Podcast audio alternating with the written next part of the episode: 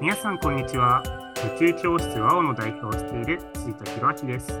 この番組100人100通りの子育てを応援する宇宙教室ラジオは保護者の方から教育実践者まで様々なゲストを呼ぶ中でそれぞれのご家庭100人100通りの子育てを見つけていくヒントを探していこうという番組です。聞いている皆さんにこんなやり方や考え方もあるんだと皆さんの視野が広がっていくようなお話をお届けできたらいいなと思っております。ということで、パーソナリティは宇宙教室代表、G2 ことついたがお送りします。本日はですね、この夢中教室ラジオ、記念すべき1回目になるということで、ま、なんでこのポッドキャストラジオを始めようと思ったかということについて話していきたいなと思っております。ということで、あの今日はですね、一緒に夢中教室の運営をしている伴奏先生の代表でもある宮本博夢君をゲストに紹介して、一緒にこのポッドキャストを始めていく背景について話していこうと思います。ということで、えー、ひろむくん、今日はよろしくお願いします。よろしくお願いします。はい。ということで、まあ、初のポッドキャストの夢中教室のチャレンジということですが、まあ、若干ね、あの、はい、緊張するところもあるかもしれないんですが、まあ、少し楽しくやっていけたらと思います。お願いします。はい。ということでですね、あの、ざっくりと、なんか最初に、あの、夢中教室とか、まあ、そもそもヒロムくんって誰？僕って誰みたいなところもあるかもしれないので、あの、少し自己紹介みたいなことできたらと思っていて、最初にちょっと僕の自己紹介からさせていただくと、あの、僕は改めてついたひろあきというんですが、あの、夢中教室という、まあ、主に不登校の子や学校が合わなかったりとか、居場所なかなか感じにくいなという子たち向けに、オンラインの1対1、マンツーマンで、まあ、5教科の勉強を教えるわけではなくて、まあ、その子の好きなことというのをとことん一緒に深掘りながら、一緒にその子の自己肯定感を温めて、一歩踏み出していくような伴奏をしていこうということをする、まあ、夢中教室という事業の代表をしております。まあ、大体今3年ぐらい始めてから経って200人ぐらいのご家庭さんにこれまで利用してきていただけたみたいな、そんな感じの場所となっております。ということでですね、まあなんか僕自身のプロフィールとかも話していると時間もあっという間に過ぎてしまったりとか、まあ、いつかなんかその辺についても深く話せたらいいなとは思っているんですが、まあ、せっかくね、今日はあのヒロム君にゲストにも来てもらっているので、ヒロム君から自己紹介をしてもらえたらと思うんですが、ヒロム君少し自己紹介の方をしてもらってもいいでしょうか？はい、わ、はい、かりました。中教室の宮本ひろむと言います。えー、僕はですね、もともとあの大学は海外に1年間留学に行ったりとか、あとは海外でインターンシップをしたりとかですね、あの結構国際分野をずっと学んできて、で将来は海外で働くような、なんかそういう仕事に就きたいなっていうふうに思っていたんですけど、実はあの大学の時に出会った先生たちがあの本当に素晴らしい方たちで、あのいつもこの僕のターニングポイントにあの先生の支えがあったなっていうふうに思って、卒業の時にあのいつか僕は教育に関わろうっていうふうに思っていたんですよね。うんうんただ、それからですね、あの、社会人になってからは、ウェディングプランナの道に進んだんですけども、改めてあの自分の人生を振り返って、やっぱり教育に関わりたいっていう思いで、何か自分に合う、プラスであの得意なことでできないかなと思った時に、あの立ち上がったばかりの夢中教室に、本当にたまたま出会うことができて、あのさっきあの200人近い子どもたちに伴走してるっていうところだったんですけど、うん、僕が初めて知ったのは多分2人 生徒が2人ぐらいの時本当にそれぐらいの時で、多分ね。そうですね、本当2年半ぐらい前だったと思うんですけど、うん、その時に夢中教室のサイトをたまたま見て、もう俺はここだと思って、あの すぐ連絡したのを覚えてます。そうね、20名近いね、生徒さんもヒロム君には見てもらってね。そうですね、あの本当にもうびっくりするぐらい面白い授業をしてきたので、なんかそのお話もしながらできればなと思います。うんうん。いや、でも本当に当時振り返ると、まだ2人ぐらいしか生徒もいなくて、このスタイルで進めてっていいのかみたいなこともわからないような状態の時に、突然すごい、なんかラブレターかみたいな感じのメールが来たから、すごい不審者じゃないかなと当時最初思っちゃって。いやお問い合わせからでしたよね。お問い合わせから、ほとんどやっぱ立ち上げの時期って、お問い合わせにもメールって来ないから、そんな中で来てどういうことみたいに思って、いや、不審者だと思ってメール返さないっていうのを一瞬迷ったけど、ちゃんとメール返しておいてよかったなと思ってます。そうですね、なんか、すごい臭い感じで言うと、めちゃめちゃ運命的な出会いではあったかなと思います。いや、確かに臭いですね。あの収録時間が 今朝やってるので、なかなか朝から笑っちゃうような感じのことなんですが。はい、めちゃめちゃ朝です。はい、まあまあまあまあ、そんな感じの、はい、あの、夢中教室というのを運営しているよというところですね。ということでですね、あの、まあ、夢中教室というのを、まあ、僕たちこういう形で3年近く今運営してきているんですけれども、あの、まあ、さっきちょっと夢中教室の説明をさせてもらったときに、まあ、その、不登校の子たちであるとか、まあ、学校が合わない子たちとか、まあ、そういうことかを特に、あの、に向けたものではあるって話はしたんですけど、まあ、やっている授業内容としては、まあ、オンラインで、まあ、1対1で週に60分ぐらい、その子の好きなことっていうのをとことん一緒にやっていくっていうことで、まあ、なかなかイメージしにくいかなというふうに思うんですけど、もうちょっと道教室の背景のお話ということで、なんかじゃあ例えばヒロム君がこれまでやってきた授業とか見てきた授業ってどんなのがあったかみたいなのとか教えてもらってもいいですか？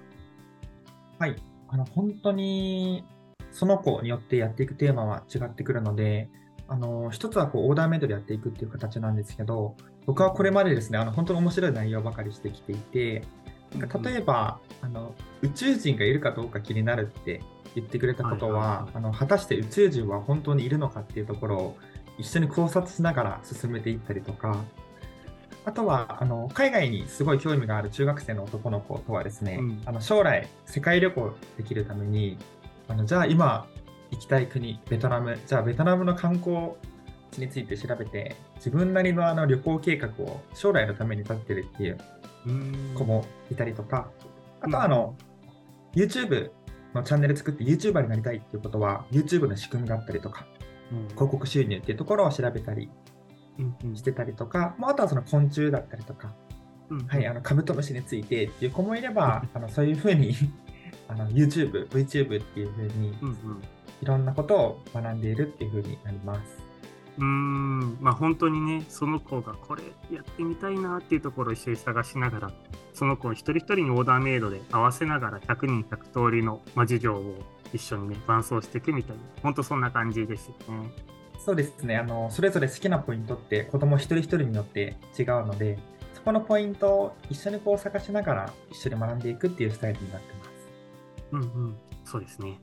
ありがとうございます。まあ、ということでですね、まああのまあ、今日というか、このポッドキャストを通してお話ししたいのは、まあ、そういう事業内容ももちろん時々はお伝えしていけたら楽しいかなとは思っているんですけれども、まあ、それ以上にですね、まあ、夢中教室をやってきて、まあ、1個の気づいたことがあって、そこについて、まあ、焦点を絞ってお伝えしていきたいなと思ってます。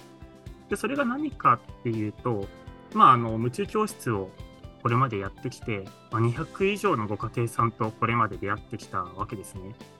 でその中で気づいたのが、まあ、あの子育てをしていない子育て経験がない僕がこんなことを言うのもあれかもしれないんですけどあの本当子育ての正解って一つじゃないんだな。むしろ100人100通りの形があるんだな。でその上で、まあ、その100人100通りのあり方とかがなかなか見つからなかったり分からなかったりで苦しんでる方もたくさんいるなっていうことに気づいたんですね。うん。まあ、なので、なんかそういう見つけていくのが難しいからこそ、何かヒントになるようなこと、そういう気づくきっかけになるようなこととかを、まあ、このラジオとかを通して発信していけたらいいのかなと、そういうことを思って、この夢中教室ラジオを始めることにしました。まあ、あの、ひろむくんも多分いろんなご家庭さんの、あの、それこそ最初にね、あの、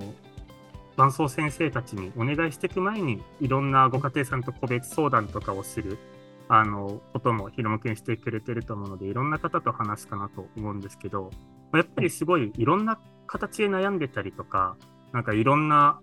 やり方いろんな考え方があったりとかそういうことを実感する場面ってやっぱり多いですか？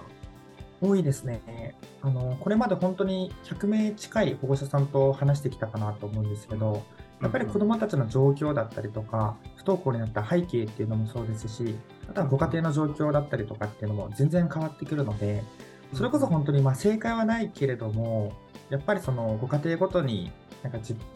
あのヒントとか、うん、子育ての仕方を見つけるっていうのは、すごくこう悩んでるっていう、うん、悩んでるご家庭さん多いなっていう風な印象はやっぱりありますね。うんうんうん、そうですよね。やっぱりなんか絶対これしたらいいよっていう正解がね、なかなかあるわけじゃないのがすごい難しいところで、まああの、ね、僕たちもね、うん、あの、伴奏の授業をしているからすごい身に染みるところではあるんですけど、なんかね、この子にとってこれをやったらすごい喜んで、すごいやる気が出たってことを同じようなやり方で他の子にしたからといってね、それが同じように当てはまるかというとそうじゃないじゃないですか、やっぱり。全然違うと思います。ね、まあ、だからこそ、なんか本当にどうやったら100人100通りのね、子育ての仕方、教育の仕方っていうのが見つかっていくのか、そういうちょっと壮大で大きなテーマを、まあ、掲げながら、あの、この後どうなっていくのかというのも、まあ、僕たちにも想像はついていないんですけれども、まあ、ちょっとやってみようかなという感じのポッドキャストになっています。ということでですね、あの、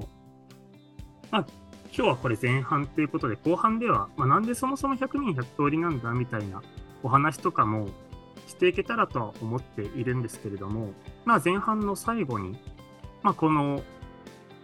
子育て、教育って、まあ、いろんな、ね、あり方があったりとか、まあ、それこそ教育一つとっても、例えばね、アメリカ型の、ま、教育もあれば、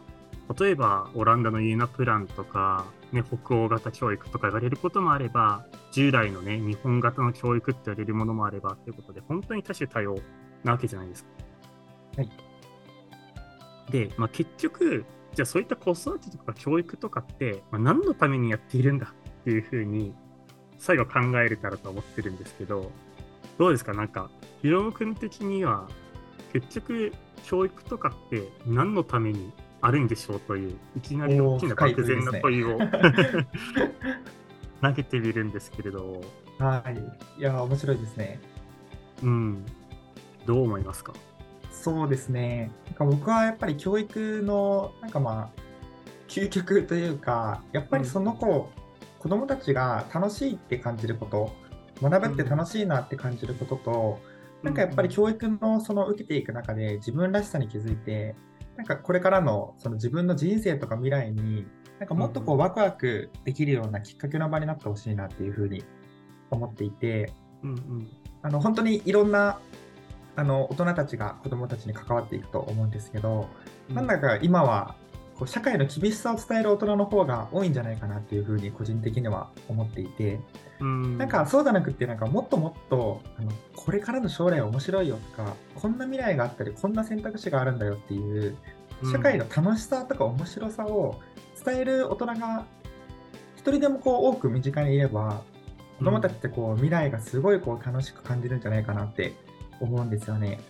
なので教えるだけじゃなくて子どもたちが自分で考えて行動できるようなそこの伴奏だったりとか、うん、なんかそういうところが今は必要なんじゃないかなっていうふうに思います。なるほど、めちゃくちゃいい考え方だと僕は思いますね。あの一緒にやってるぐらいだから共感して当たり前かもしれないんですけど。いや、でもそうですよね。あの僕も本当にそう思ってて、まあ、何のために子育てとか教育するんだって、もう一言で言ったらその子が、まあ、幸せに向かっていくためだなと思ってて、まああの、うん、やっぱりね、この世界に、まあ、生まれたわけで、まあ、しっかりと自己実現ができたりとか、一人一人の権利が保障されてる、この21世紀に生まれたわけだからこそ、まあ、やっぱり幸せに生きる権利が誰しもにある。というふうに僕は思っているので、じゃあその権利を最大限享受できるように、幸せに向かっていけるように、その子が、その子らしい幸せっていう方向へと行くようなサポートが、まあ、子育てや教育なんじゃないかなっていうふうに思っているので、まあ、そんな形のね、あのことをこの時間通して見つけたら、見つけれていけたらいいと思っております。ということでですね、まあ、ちょっとぼちぼち時間にもなってきたので、逆に、その100人100通りの子育てってどうやって探すんだとか、いや、待てよと。そもそも、じゃあなんで100人100通りってどういうことなんだなんでだっていうところ、そのあたりについて、ちょっとあの後編で深掘りをしていけたらというふうに思っております。はい。ということですね、じゃあ前半の、あの方は、今日はこの辺りで一旦終わりとさせていただけたらと思います。はい。ではまた後編で次回お会いしましょう。素敵な一日をお過ごしください。さよなら。さよなら。